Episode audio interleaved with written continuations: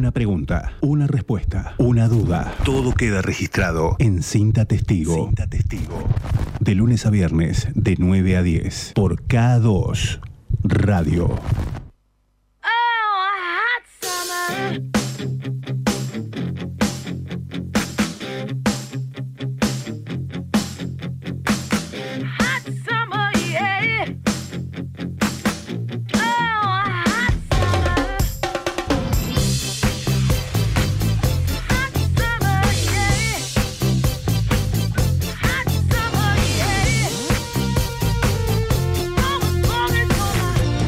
Minutos pasaron de las 9 de la mañana en la ciudad, 9 grados 8. La temperatura actual, 99% de la humedad en esta jornada de viernes, cerrando una nueva semana en esta cinta testigo.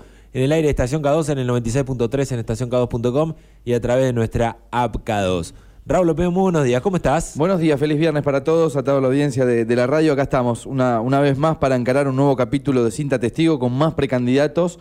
Eh, ya en la recta final, me parece, la próxima semana, ya en, el viernes próximo, a una semana estamos, de que entremos en veda y que hagamos una especie de raconto, resumen y análisis de todo lo que hemos escuchado hasta el momento. Esto se llama Cinta Testigo, para el que se sorprende con este programa que habitualmente no está en el aire de K2. Tiene que ver con una cuestión de declaraciones, de campaña, de cosas que dicen los precandidatos y que nosotros pretendemos tener en una cinta testigo, que así le llamamos técnicamente a la grabación que queda de los programas de radio. Nació este programa también por una declaración de una política justamente, Muchas gracias. que dijo yo no voy a hacer esto y terminó haciéndolo así que dijimos la cinta testigo venga para acá y terminamos, bueno, refrendándoselo al, al aire.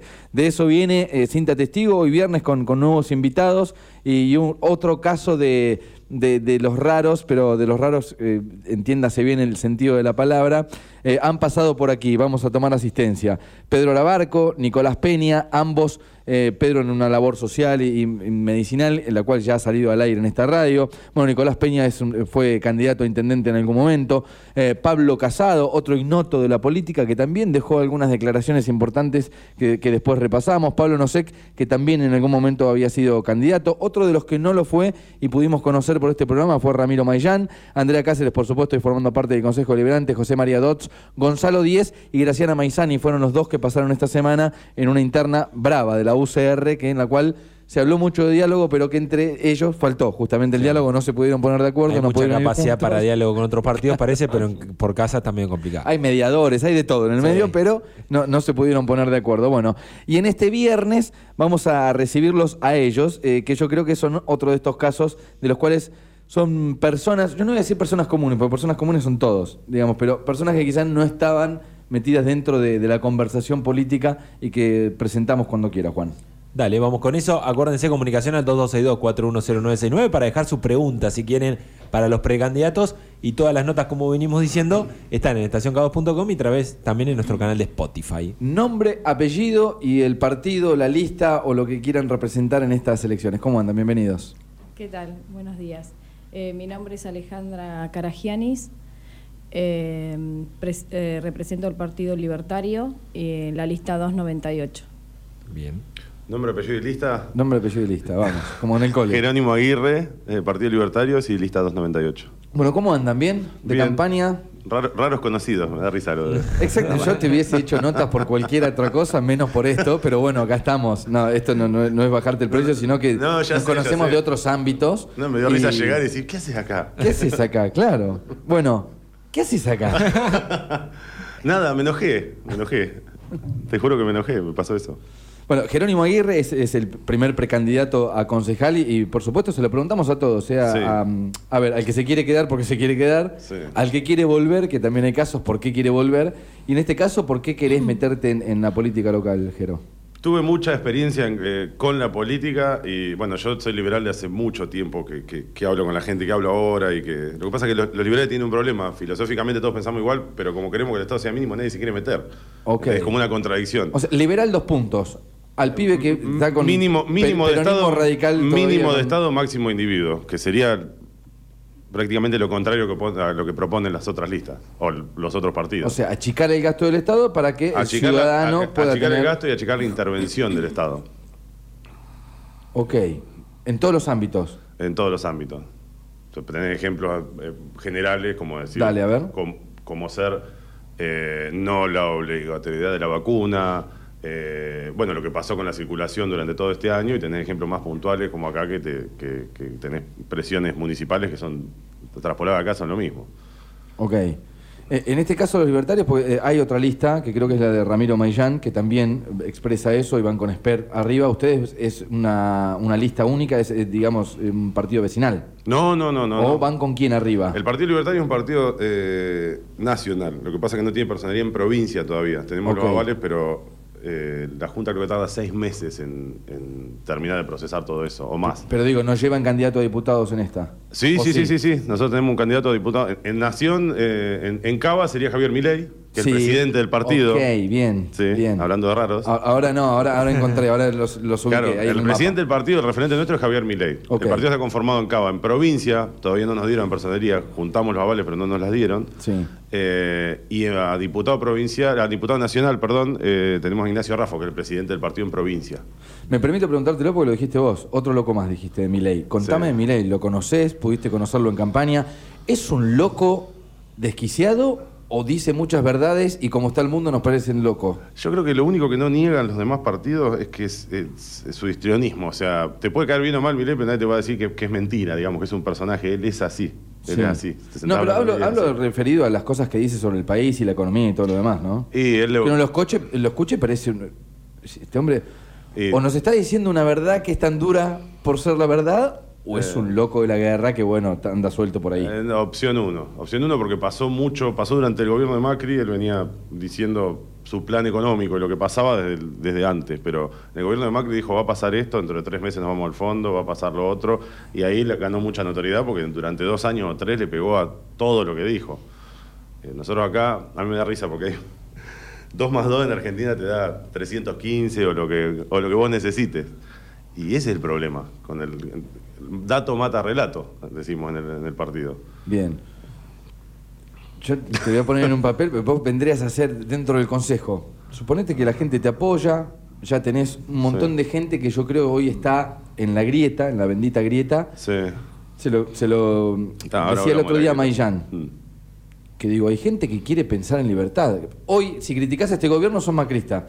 Si criticás a Macri, sos kirchnerista. Mm. Sí. O sea, tiene que haber un libre pensador, tiene que haber un camino por el cual yo puedo ser gris y ver cosas de Macri bien y ver cosas del kirchnerismo bien. Acá no existe. Lo que pasa que ¿Vendría a se- ser esto o no? Lo que pasa que, eh, pongámoslo en Macri y Cristina, si querés, Sí, se necesitan sí, sí. entre ellos. Se necesitan entre ellos para poder subsistir, porque el plan económico y la forma de gobernar fue prácticamente igual. Macri no redujo nada del Estado, no avanzó en ninguna libertad. Se necesitan entre ellos, eso es lo que decimos nosotros, que nosotros somos un pensamiento diferente, el resto no, pero está demostrado. Por eso te digo que dato mata relato. Y el tema de la grieta, yo lo he dicho un montón de oportunidades. La grieta sí existe. Para mí es negable que la grieta existe. Eh, mi ley dice que es entre los políticos los que laburamos. Para mí la grieta es moral. Es más o menos lo mismo. Entre los que creemos en vivir de una manera con ciertos valores y los políticos y los cómplices de los políticos. Porque eh, pasa todo el tiempo. Para un político que roba hay un montón de gente que lo avala o un montón de gente que se calla la boca. Entonces la grieta, el otro día lo decía, eh, en el hospital hay médicos buenos, médicos malos. En la policía hay médicos buenos, médicos malos. Todos sabemos o suponemos un montón de cosas que pasan en distintas instituciones, lo mismo que en la MUNI. Sí. Lo mismo empleados públicos. La MUNI está explotada de gente. Porque son, hay muchos cargos políticos, hay mucha gente que sobra y hay mucha gente que labura en la MUNI que es víctima de eso también. Yo tengo un montón de amigos ahí que sí trabajan y Sí. aparece otra persona que cobra lo mismo y no va o pasa a saludar. Entonces la grieta está ahí. Me voy a anotar, municipales. Para Municipales. entremos en la. No, pues me Las voy a ir anotando comisiones. en las comisiones porque eh, yo creo que si lo nombras debes tener la forma de arreglarlo, pero vamos a ir después Sí. con eso. Te hago la última, así ya doy paso a mi compañero. Dijiste me cansé. Contame un poco de, de tu formación, a qué te dedicas en la vida privada, como para entender un poco cómo viene tu vida y por qué decís, che, hoy quiero ser concejal, quiero entregar mi vida a la política, porque entendemos esto. El que va a ser concejal tiene que entregar su vida a la política, o sea, Mm. tiene que estar full time. Hemos tomado asistencia en las comisiones, se turnan, no van. Me, Sí. Bastante raro lo que sucede dentro del consejo, teniendo en cuenta que se cobra un sueldo por eso, ¿no? Sí. Vos, si yo eh, mal no recuerdo, decís que no querés cobrar. Sí, no, no quiero, no queremos cobrar. En el partido estamos todos de acuerdo en eso. Ya lo, lo o sea, vos sos definido. concejal y no vas a cobrar. Sí, ¿Qué lo vas a hacer con tu sueldo? El sueldo no podés dejar de cobrarlo, dejar de percibirlo porque te lo depositan. Lo que decimos nosotros es primero que vamos a, a percibir un mínimo, que creo que es 22 mil pesos, 23 el salario mínimo municipal, Sí. como viático y el resto lo vamos a donar. En mi caso, pagaré tasas de los comerciantes del centro y bueno, los otros chicos tienen otros planes. Es re popular, prestar- es re, es re tribunera la no, medida, pero eh, digo... sí, me lo dijeron, pero, pero la cuestión es que nosotros vamos a presentar un proyecto para que no se cobre. Está bien que eso se legisla Ah, vos querés que provincialmente. todos, que todos hagan lo mismo. Sí, porque anteriormente fue así, los legislativos no cobraron. A mí me, me resulta chocante que, me- que me, que me ataquen tanto con ese planteo cuando antes no se hacía. No, Yo te pongo mi planteo, ¿eh? Sí, y, sí, y sí, con sí. eso acompaño la pregunta. Yo creo que si No, vos vas no, a no, estar... no lo digo por vos, no lo digo no, por no, vos. no. Si vos vas a estar dedicado full time a esta tarea y vas a tener la responsabilidad, porque para mí es una responsabilidad que hay muchos que no lo toman. Mm. Son 20 personas que van a estar decidiendo cosas por 100 mil. sí. Si vos dedicás full ¿cuánto- time a eso, Pero ¿cuánto tiempo les, les toma? Tenés Una que- cosa es un cargo ejecutivo, otra cosa es uno legislativo. Los legislativos se formaron con otra, con otra idea. Vendría a ser ¿vos la- crees que no vas a tener una carga horaria por la cual deberías tener un sueldo? Sí, pero no voy a tener una carga horaria que no me permita trabajar. Ok. Eso es a lo que voy. Eso es a lo que voy. No, no, no tengo que estar 24 horas dentro de la MUNI ni 8 tampoco. Que no quiere decir que no esté disponible al 100%, pero es distinto a tener un horario. Lo podés combinar Exacto, tranquilamente. exacto. Ok. No están igual. Bien porque, digo, la- actualmente no están ocho horas en la No, no, no, bien por eso ahí. yo, Ni- yo dos. disiento un poco con la opinión de él, porque yo para mí deberían dedicarse full time, estar 8 o 10 horas laburando para el consejo, Claro. proyectando, estudiando, viendo de qué manera crear un proyecto, un montón de cosas que te llevan un horario. No estoy, pero no tiene nada que ver lo que yo piense con, con cobrar o no cobrar, pero me parece una medida que digo, pucha, guarda Mm. con lo que está diciendo. Hay otra precandidata que está diciendo el esfuerzo lo tiene que hacer la política, pero de no cobrar, Sí. eh, me, parece como, no- no dijo que por lo menos me, me suena alarmante. Bueno, vamos a, Alejandra, tu, tu acercamiento, digamos, a, la política, a la lista, eh, ¿cómo viene? ¿Por qué inquietudes? Eh, bueno, las inquietudes mías vienen eh, quizás por el tema de la educación, ¿no? Yo soy estudiante de fonoaudiología del último año y estoy haciendo el tramo pedagógico en la UDE. Y bueno, y todo lo social que, que se vive acá en Necochea, que por ahí mucha gente no, no lo reconoce todavía, ¿no? Como la identidad eh, de los niños que tendrían que estar naciendo en Quequén, porque son de Quequén. Y se quitó la maternidad, no se sabe por qué, y nunca se justificó eso con algo real. Y bueno, yo quiero que eso vuelva a suceder como sucedió, que mi historia es que yo nací, mi- mis padres vivían en Capital y mis abuelos eran de acá, mi mamá tuvo que viajar porque mi abuela había tenido una hemiplegia y cuando venían en el viaje estaba embarazada de mí de ocho meses y se descompuso en el, en el micro, así que eh, el colectivo dobló, entró al hospital de Quequén y yo nací ahí. Entonces, esa atención que se hizo en ese momento para mí significó mucho, ¿no? Si bien yo vine muy de grande, después volví a vivir acá en Ecochea, eh, tengo ese reconocimiento y esa... Siempre que me preguntan dónde nací, digo, en Quequén nací, nací en un viaje. Entonces, eh, yo creo que todas las mujeres nos merecemos que nos den esa identidad, así como todos los bebés que nacen en ese lugar. Eh, que no entiendo por qué no está sucediendo en este momento, como las guardias pediátricas que tendrían que estar las 24 horas. ¿Pudiste meterte en el tema, estudiarlo, preguntarle a alguien y que te den una respuesta certera de por qué no sucede? Digamos, Hay una respuesta de, che, mira, no sé, es inviable por una cuestión económica. Eh, sí, dicen eso, que es inviable todavía. Pero bueno. ¿Por, por lo económico, digo, es? O, o por personal? ¿Por qué es que te Y dicen? sí, porque generarían los gastos que estaban generando en ese momento que se- supuestamente no se podían seguir bancando. Eh, pero bueno, vamos a hacer lo posible para que eso vuelva a ser realidad, ¿no? Eh, y bueno, esa sería una de las cosas. Eh, otra de las cosas es la educación de los niños, que en este momento hay tanta deserción escolar. Eso me preocupa muchísimo, porque no se tratan los casos individualmente. Lamentablemente no. Los equipos orientadores tendrían que trabajar más con los casos individualmente dentro del aula. No sé por qué no se hace. Entonces, eh, hay mucha deserción escolar porque los chicos a los 13, 14 años se dan cuenta que no entienden nada de matemática, que no entienden nada de literatura, que hay un montón de cosas que no, no están comprendiendo y es más fácil abandonar que realmente pedir ayuda. Entonces se necesita eso también porque realmente nosotros tenemos muy pocos chicos que egresan de una universidad acá en Necochea y que esos chicos, la mayoría no vuelven. Entonces eso también hace de que Necochea no crezca. O sea, la- nosotros tenemos que apuntar a la juventud, que son nuestro futuro, ¿no? En realidad, yo tengo casi 50 años y todos me dicen, ¿por qué te metiste en esto? Y realmente lo estoy pensando, pero es por, por el futuro de nuestras jóvenes. Es el que ¿no? haces acá que le preguntamos.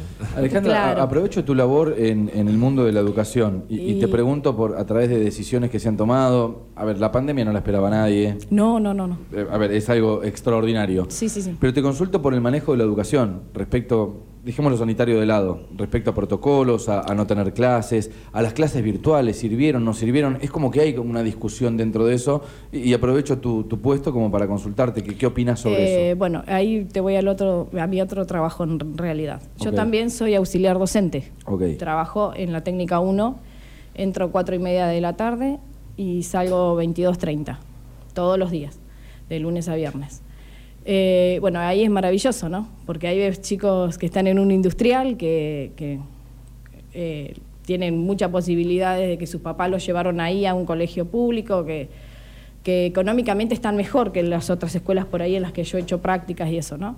Entonces, esa parte está re bien, muy bien. Eh, eh, reciben un- una merienda los chicos a la tarde, que yo se las preparo, ellos pueden eh, comer eso, ¿viste?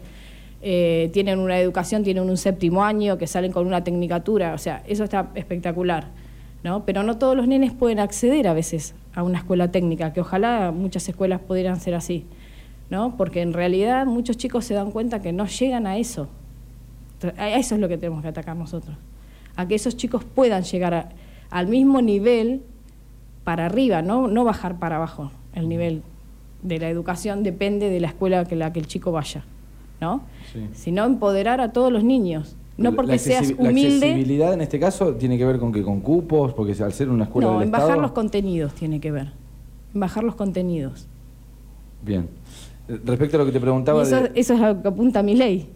Mi ley que dice que vos sos una persona y que tenés todas las mismas posibilidades que el resto. El resto es que los demás le tenemos que dar herramientas para que ese chico pueda empoderarse. Porque si yo soy docente y bajo los contenidos, y pobre, porque este nene no le da. Porque este nene viene con hambre. No, no es así.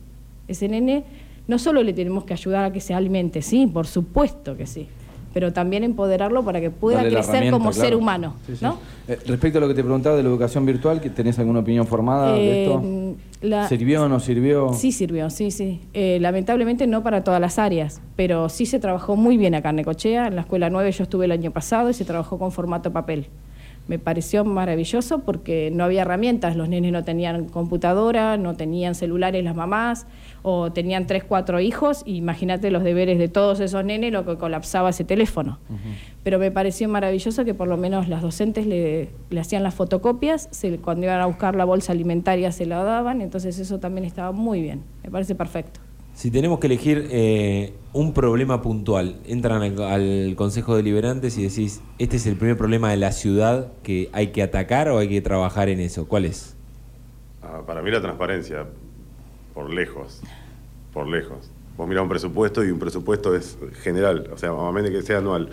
Lo que están hablando del sistema Rafán o el sistema que sea que lo puede aplicar cualquiera, porque le sale muy barato a la municipalidad colgar cada factura en el momento que se paga, evitaría un montón, un montón de filtraciones, que a esta altura nadie las puede negar.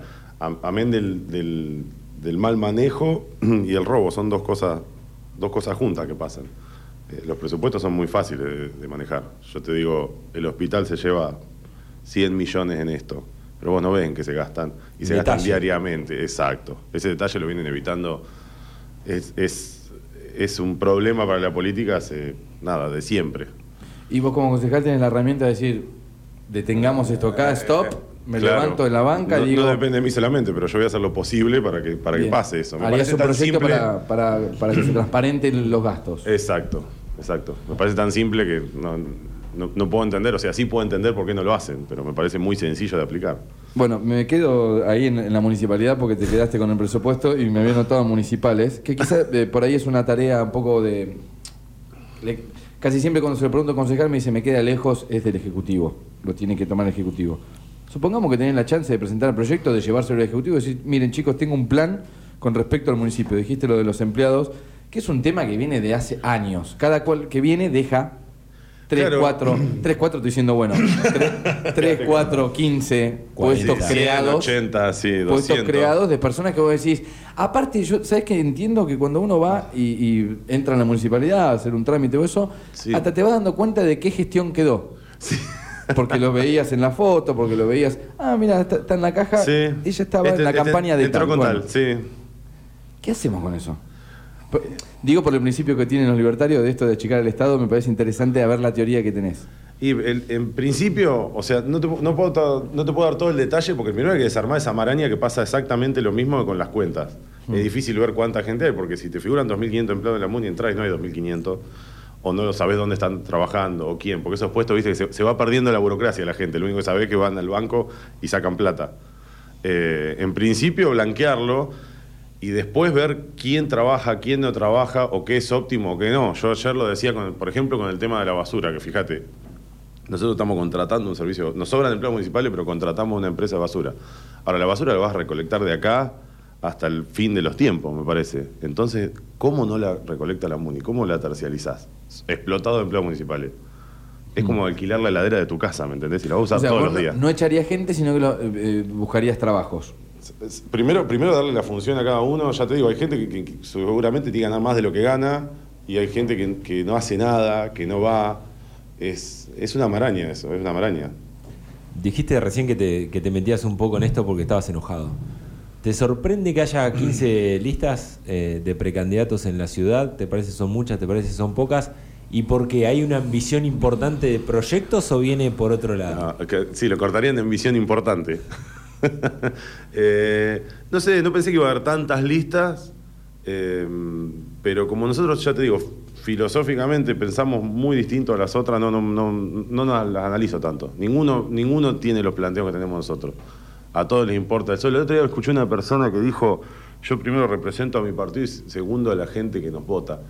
Eh, me quedé indignado. De todo eso, no sé, después de las pasos vamos a ver qué, qué queda, pero seguramente que cantidad no es calidad. ¿A, a vos cómo te llega? Digamos, viene el señor precandidatura, te toca a timbre y dice, no, hola, señor Jerónimo Aguirre. No, ¿cómo le yo estaba en contacto. ¿Estabas militando? ¿Estabas en contacto? Yo estaba en ¿Por- por contacto con el Partido Libertario, hablaba, hablaba. Lo que pasa que ya te digo, como queremos un mínimo de Estado, ninguno tiene ganas de entrar. Lo que pasa que ya es un acto patriótico. Todos los treinta y pico municipios del PL a nivel provincia que, que- que entraron, que presentaron lista, eh, nadie viene de la política. Ninguna persona es como, como te sorprendiste vos que me dijiste, ¿qué haces acá cuando Claro, entré? no. Ninguno viene de la política, ni tuvo un cargo, ni nada.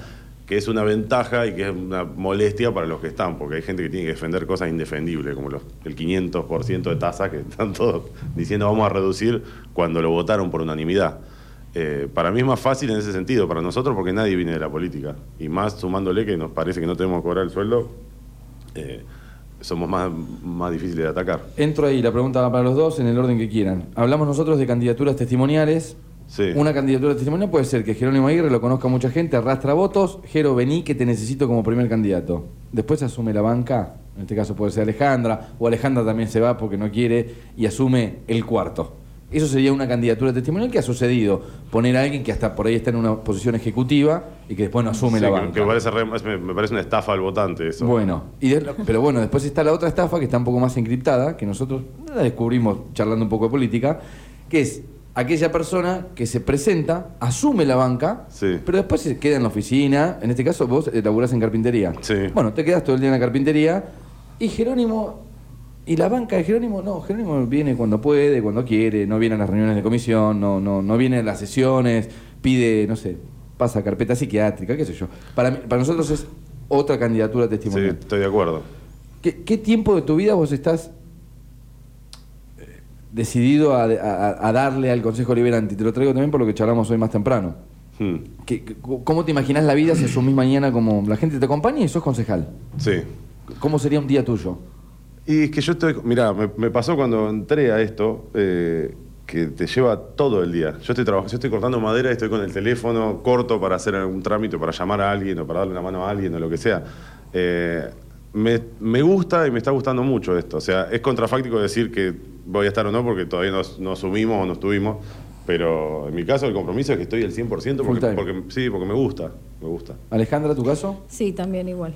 Eh, sí, no, no pensábamos que nos iba a llevar tanto tiempo, en realidad, porque, bueno, eh, nadie nos conoce en realidad, eh, o sea, así, a que estábamos haciendo caridad o cosas así. Y la gente nos está llamando que necesitan pañales, que necesitan ayuda, que necesitan... Entonces, eh, no sé ni de dónde sacan el teléfono, pero la gente se está comunicando. O sea que, que en realidad hay gente que, que le estamos interesando como propuesta, y eso es re importante. Hablando de O sea propuestas, que- la gente vota la propuesta, los pone dentro del consejo. Luego la, la última y ya entramos a, la- a las comisiones. Eh, entran los dos, meten una elección, meten un batacazo, Jero Aguirre, que yo te pregunté, ¿qué haces acá? Te metes en el consejo. Sí. Alejandra va como segunda precandidata, se mete en el consejo.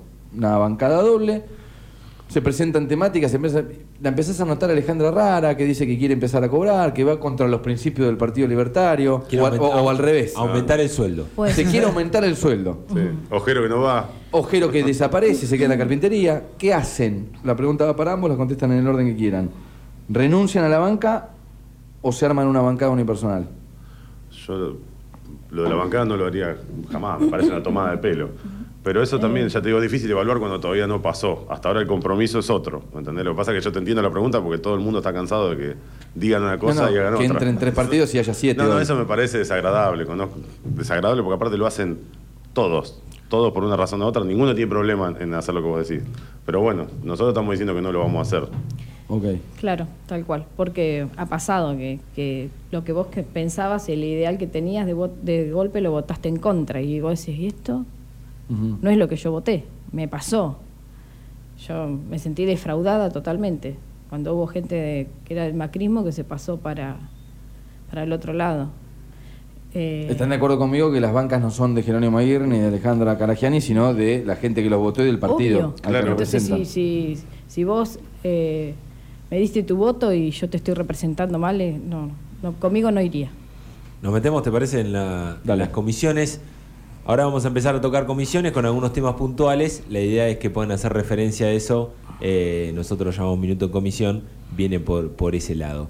Me quiero meter en, en primero infraestructura. En la ciudad tenemos, bueno, varios inconvenientes. Eh, tiene- Hace- hacerle cheque en blanco, hacerle cheque en blanco que, que le meta ahora. Eso, tenés un cheque en blanco y podés poner eso en una obra puntual en la ciudad. Decís, conseguí esta plata, listo. Tengo que venir y, y la pongo y arreglo esto, cambio Mira, esto o hago esto. Yo, en tema de infraestructura, am- am- amén de que hay 10.000 cosas para hablar, creo que es una cuestión de, de capacidad y de forma. Ayer escuché una persona de la municipalidad que le estaban reclamando en un programa que, que había baches en Necochea. Necochea parece un campo minado. Sí. Entonces, primero hay que tener a alguien que, tenga dos dedos de frente y piense las cosas, aunque sea con una línea temporal. El tipo dijo, hay 100.000 baches en Necochea, ¿qué querés que haga? Una cosa así. Poner que los tapes todos, pero vos te pensás que los baches, eso en cuánto tiempo se generaron para seguirlos tapando, ¿entendés? Nadie piensa, nadie piensa con una línea temporal en el medio. Estamos comprando barredora de 16 palos y están barriendo baches. Si hay 10.000 baches por año en Necochea, bueno, pensá que tenés que tapar 10.000 más los que había antes, porque te tapo los 100.000 y dentro de un año, dos, cinco, tengo el mismo problema. Así que, a, a menos que el presupuesto, nada, la mitad es dibujado, eh, estaría bueno tener alguien con un poco de, imaginación y, y- y coeficiente dentro de la MUNI porque están pensando no sé en qué. No le, no le- no agregan, no le agregan la línea temporal a nada. No hay, vos ves eh, Necochea y el mantenimiento es cero. Cualquier persona que viene de afuera te lo dice, que viene de, de viaje, Necochea, ven- voy hace cinco años, hace 10 años que, que- que no venía y está igual, está igual, está igual. Más allá de eso, me- a mí me gusta la crítica porque por supuesto está bueno y más de alguien que se quiere meter. Viene alguien y dice, no sé, se juntan en una oficina, un partido, ¿cómo es? ¿Dónde hacen las reuniones? Sí, todavía no tenemos local, estamos viendo Bueno, si tenemos local o no, pero... Supongamos que sí, está. no, Llego al local, sí, Raúl, sí. eh, Raúl, ¿qué haces acá? Me decís vos ahí, mira, soy libertario. ¿Qué, che, ¿qué piensan hacer? ¿Qué, ¿Cuál es la obra? ¿Cu- ¿Cuál es el plan? Más allá de, de que tiene que estar bien preparado, como decís, que eh, apoyo la, la idea, pero Y- ¿hay, una obra en la cual ustedes digan, che, si entro, me, me pongo esto en la mochila y voy? Y particularmente yo haría un, un programa para, para que la municipalidad tenga su, su- su planta de bacheo, porque es permanente, es lo mismo que te dije de la basura. No puede ser que vos siempre vas a faltar y vas a bachear, no lo puedes contratar más. Basta, basta de robar y de malgastar con eso. ¿Me entendés? Así que la municipalidad sí o sí tiene que tener el corralón preparado para, para bachear y, y asfaltar ella misma. Ya no somos un pueblo. Si lo hace San Cayetano no lo podemos hacer nosotros, algo falla. Vamos a la basura. Nombraste tres veces. vamos, vamos al lodo, vamos a la basura. meter ahí, ahí estamos. Quiero el plan que tenés en tu cabeza para sacar a la empresa del medio y armar una empresa de recolección de residuos. Y por, hay dos partes, me parece. Una es la recolección, que yo creo que hasta ahora lo vienen haciendo bien. Sí, sí, sí, Vos sí. salís afuera y te sacan la bolsa de la Sí, mano. sí, sí, porque yo no hice el reclamo en contra de la empresa, hice Bueno, el reclamo en contra de la forma. Y después el basurero que tenemos, que ahí sí, podés ir contra todos. Sí, que fue un acto de campaña y quedó ahí. Bueno, ¿qué haces con la basura? Bueno, eh, por Co- ejemplo, Comisión de hablando, mira, justo te nombré San Cayetano. Justo te nombré San Cayetano. San Cayetano Sí. tiene un reciclado de basura que es premium, que primero vino a Necochea, la empresa que, que, que, que- ¿cómo se llama? Que procesa la basura en San Cayetano. Y acá, bueno, por H o por B, no vamos a andar en eso, no, no pudo ser, fue a San Cayetano y San Cayetano es un... O sea, ellos tienen tercerizado el servicio de reciclado. Claro, pero reciclan, reciclan todo. Acá, pri- primero reciclar es obvio que hay que hacerlo. Es lo mismo que Punta Carballito, que todo eso. Hay cosas que, que- que no puede ser que no pasen, ¿entendés? Que estemos tirando eso al mar. Eh, primero reciclar eh, me parece obligatorio ya. Obligatorio. Tendría que acostumbrarse también el ciudadano a dividir la basura, pero estamos, est- estamos cavernícolas en ese tema. Cavernícolas. No hay. Bien, ¿y el, y el plan cómo, cómo lo, lo pones en práctica, digamos? ¿Qué, qué es lo que haces? O sea, Primer- llegás a la comisión de medio ambiente y decís, con una carpeta, muchachos, vengo, la basura se tiene que terminar como está, traje este plan. planta de procesamiento ahí tiene que haber, en ese lugar o en otro, porque no sé cómo es el tema de los papeles, viste que también, eh, también hay un problema con eso. Planta de procesamiento de basura y cambiaría, eh, ya te digo, la, la gestión de la basura con, el, con respecto al vecino. Tenían que, teníamos que acostumbrarnos a reciclar. Pasa en todos lados. Siempre- Separación en origen, como para ayudar un poco al Eh, proceso. Exacto. Sí. Y no mucho más, porque no es, no es tan complejo, no lo estamos haciendo. ¿Y el basurero? ¿Algún plan? ¿Algo de eso? Y ¿Se habría que hacer un estudio ambiental, sí, eso tiene que, sí, sí, se tiene que salir. Ahí estamos todos de acuerdo en que tiene que volar, porque está contaminando, queman, es una cosa increíble. Eh, vamos a meternos porque hablaste bastante de, tus preocupaciones por, la educación. Eh, ¿Tiene algún proyecto? ¿Es posible desde la ciudad, digamos, promover todo esto que, te preocupa a vos o ya depende más de, una decisión eh, provincial o nacional? Esto de nivelar para arriba, como hiciste mención, eh, el nivel educativo. Eh, no, sí, sí. Tenemos unos buenos anexos acá, donde se podría trabajar mucho. Eh, donde las chicas trabajan muchísimo. La verdad que son maravillosas. Eh, y sí, por ahí trabajar más individualmente con el niño para, para poder eh, ayudarlo ¿no? en, todo en las áreas que él necesite. También creo que necesitamos muchas más, muchos más cargos de fonoaudiólogas en Necochea, así como de psicopedagogas en el Estado, para que puedan trabajar con los nenes y que no consiguen turnos las mamás. En el hospital no hay turnos jamás. Entonces, eh, eso sí, tendría que, que priorizarse más que nada. ¿Y a nivel universitario? Eh, eh, y a- eso también, el otro día estábamos hablando de eso un poco, eh, que bueno, eh, uno de los lugares que, que más allá de que es privado, pero que siempre tiró para Necochea, es Carlos Cabañaro, ¿no? Eh, que, que no entiendo por qué hace, pobre hombre, hace 10 años o 15 que tiene la misma carrera, psicopedagogía. Eh, tiene que habilitarle otras carreras. Eh, y bueno, este año se abrió otra vez psicopedagogía en el Instituto 31. Eh, es- es una carrera maravillosa, que es una carrera del futuro para todos nuestros niños, porque todos los niños aprenden diferente y eso lo estamos reviendo recién ahora los docentes, los que son docentes, ¿no? Yo nada- no, no, soy, no estoy en esa parte, solo estoy estudiando. Pero mm, eh, eso sí se necesitaría. O sea, habría que Eh, presentar un proyecto para tener más carreras universitarias. Sí, en Necochea se necesitan carreras y para que nuestros hijos vuelvan a Necochea eh, una vez que se van a la universidad. Si se quedaran acá y hubiese eh, más amplias las carreras que hay, eh, muchos chicos no pueden pagar las privadas que están acá. Entonces, eh, o siempre estamos con las mismas carreras, dentro del, así sea privadas o estatales, ¿no? Y están muy bien los terciarios que hay porque ha- han ayudado a un montón de chicas y de chicos a salir de, de su pobreza, de donde estaban, ¿no? Porque muchos son hoy docentes, muchos son profesores de educación física. Eh, hay un montón de, de cosas que sí se pudieron hacer bien acá, pero las universidades tendrían que estar. Acá en Neco. O eso que pobres chicos que también están en la de Quequén y después se tienen que trasladar a la Unicen en Tandil. eh, y muchos chicos no pueden ir. Eso es lo que pasa. Hay una realidad que por ahí a veces no la vemos. Eh, Jero, te pregunto, eh, has laburado, cuando decía que te conocíamos de, de otros ámbitos, eh, has laburado mucho con el turismo. O sea, eh, Sí. en discos, lugares de esparcimiento nocturno, has tenido restaurante, digamos. Sí. De ese lado, digamos que tu parte privada, ¿qué, qué podrías ver o aportar en una comisión de turismo que vos digas, che, mira, yo sufrí esto o, o se me hacía difícil con esto? ¿En, en qué ves la pata floja del turismo en Neco?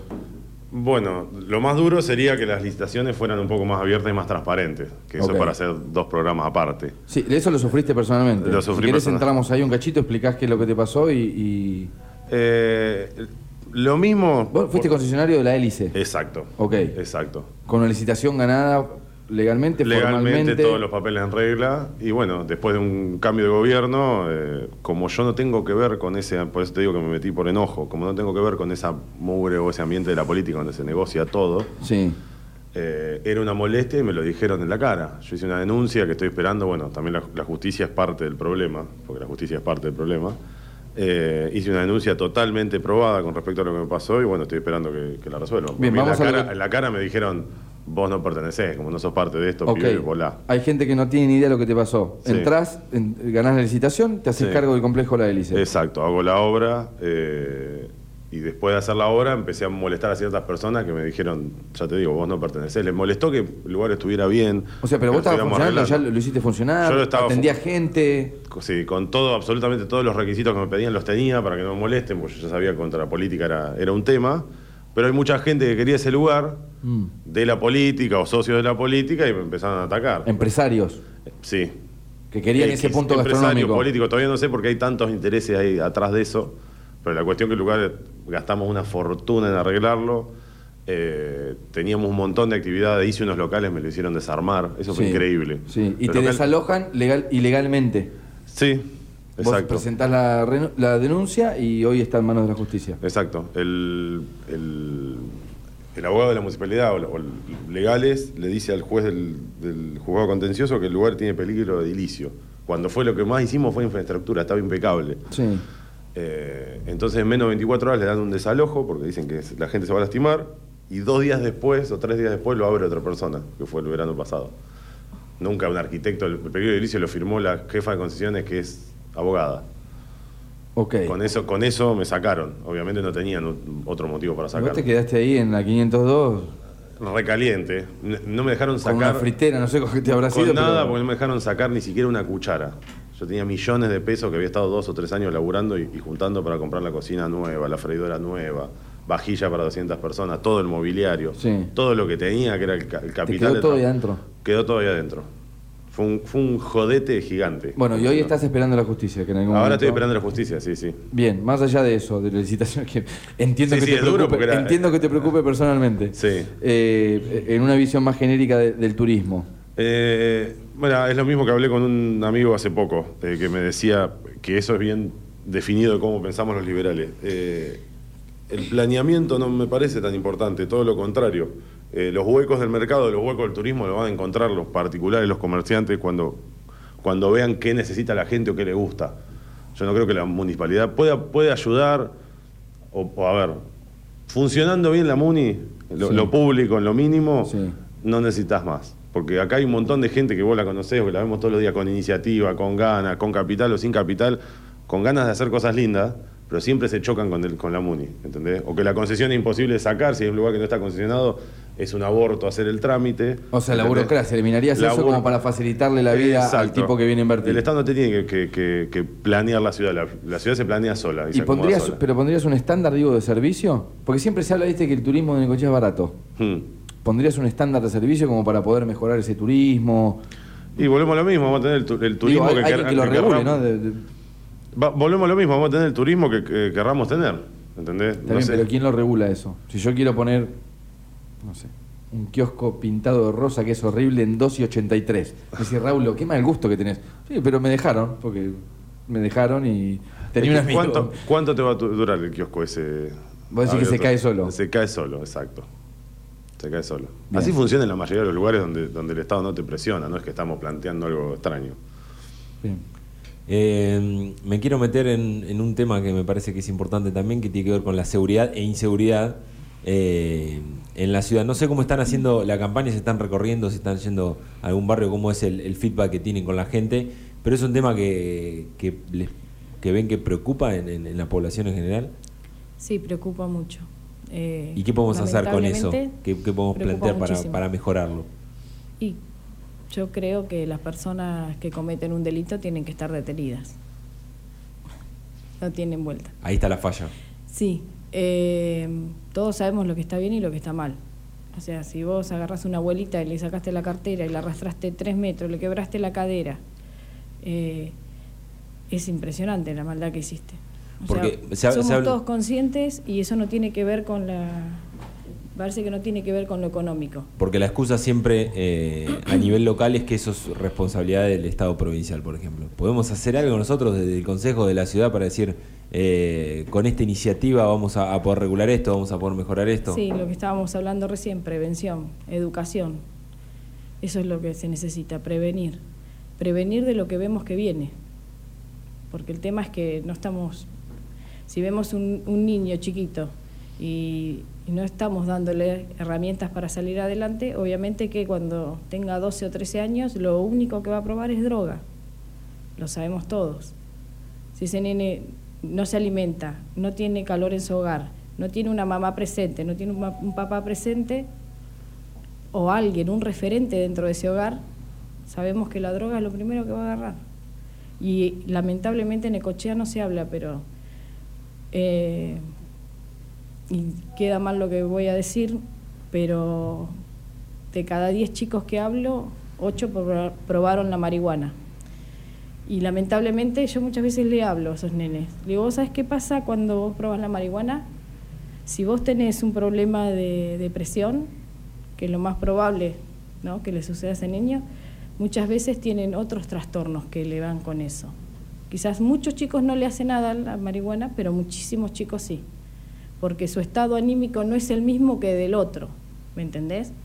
Entonces a veces esas cosas hacen que ese nene tenga un trastorno de despersonalización o de irrealización, que después convive con él frecuentemente. Entonces el nene no sabe si vive en una realidad o vive en una despersonalización, que es horrible eso. Y lamentablemente muchos de esos chicos hoy los tenemos a dónde? ¿A dónde están? En el neuro, donde trabajan incansablemente también. Pero tenemos que darle prevención a esos niños, que no, no es buena la marihuana para todos los chicos. Porque esto se habló con María Eugenia Vidal, ¿no? El otro día lo dijo ella, que claro, por los sectores sociales, ella decía dónde se convenía que fumara o no un chico. Entonces, eh, si bien estaba errada, la, no estaba tan errada tampoco. O sea, si nosotros le, le- explicamos que un niño que tiene un, un trastorno de depresión y que no lo, no lo tiene, ¿no? pero en el momento que empieza a fumar marihuana le suceden estas cosas, lamentablemente va a tener que ir a un tratamiento. Y ese trastorno ya está instalado. Después va a costar un montón sacárselo. Eh, Jero, te, te vuelvo a, a que nos cuentes un poco el tema de, de esto de libertario. Ya, bueno, hablaste un poco de los principios. Digamos que ya Sí. en, en tu exposición un- uno nota, eh, digamos, pa- para qué lado va esta cuestión, pero muchas veces necesitamos como el arraigo ese de, che, ¿es peronista o es radical? Tenemos como... Los radicales son lo mismo. eh, pero co- corren, me parece, el otro día le, le preguntaba también a Nico Peña, que vino por la izquierda, corren con la desventaja que quizá no hay un país ejemplo. Che, mirá, lo que nosotros queremos implementar pasa en tal lado. Pero hay un índice de libertad económica, hay países que tienen Bueno, mucho más y otros mucho menos. En Singapur, por ejemplo, creo que está primero, tenía que fijarme porque eso cambia. Eh, No, no, pero algún ejemplo que me digas, che, mira, las políticas que nosotros queremos implementar están sucediendo en este momento en tal lugar. ¿Existe un ejemplo de eso o es demasiado nuevo, digamos?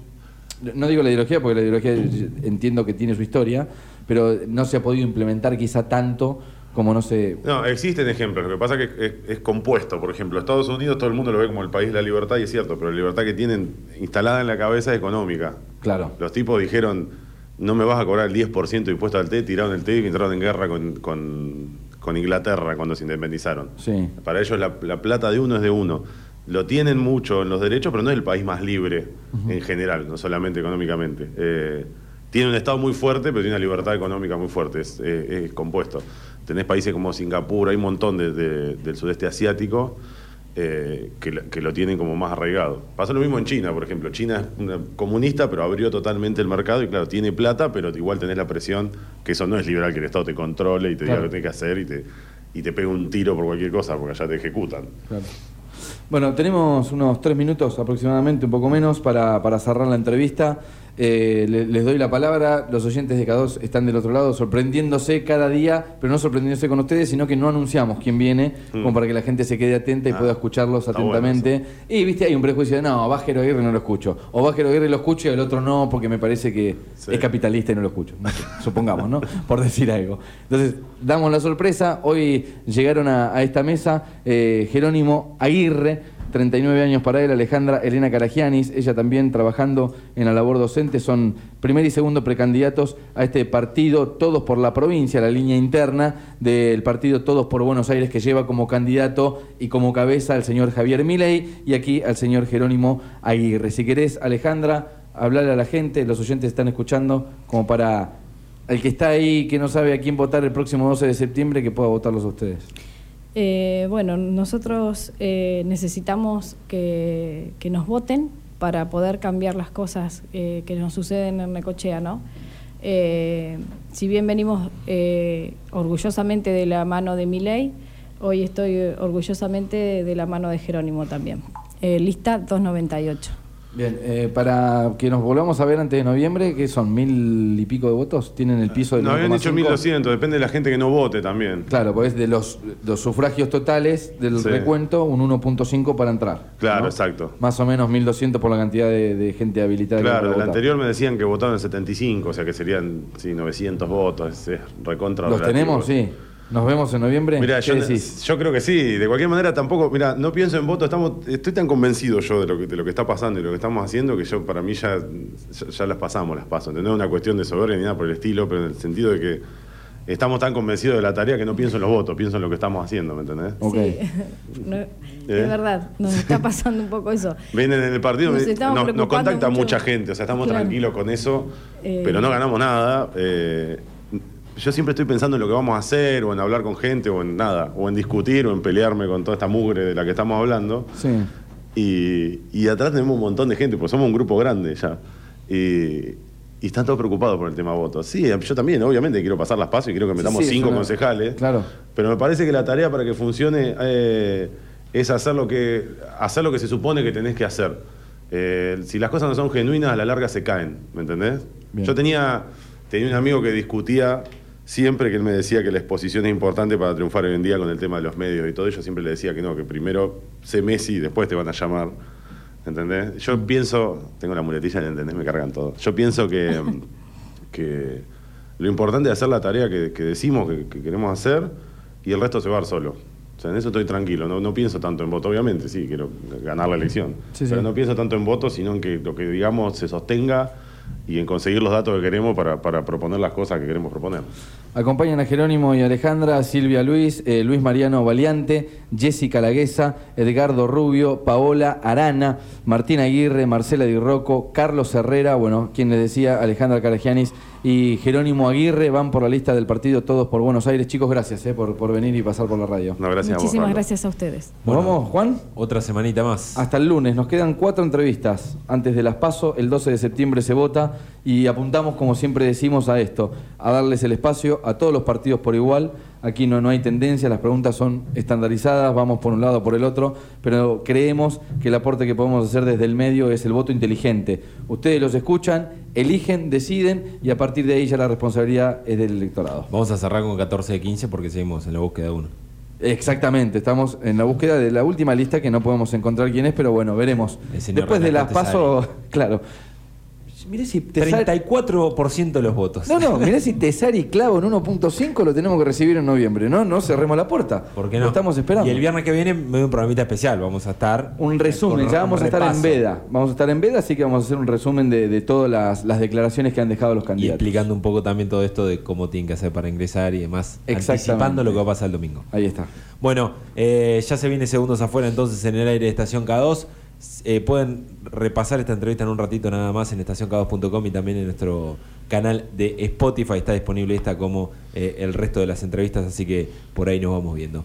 Se quedan con segundos afuera, ya se viene Leandro Torcianti, Raúl Opeón y Adrián Estolarzuk para hacerle compañía hasta las 13. Luego será el turno del clásico de clásicos y a las 4 de la tarde vendrá Contra para hacer sus destacados hasta las 20. Mañana destacados de mañana a partir de las 9 y hasta la 1 y a la tarde el parque acuático a las 4 de la tarde hasta las 20. Así que esa es la programación de K2. Se quedan conectados en el 96.3 en estacionk2.com y también a través de nuestra app K2. Que tengan buen viernes, mejor fin de semana. Chau.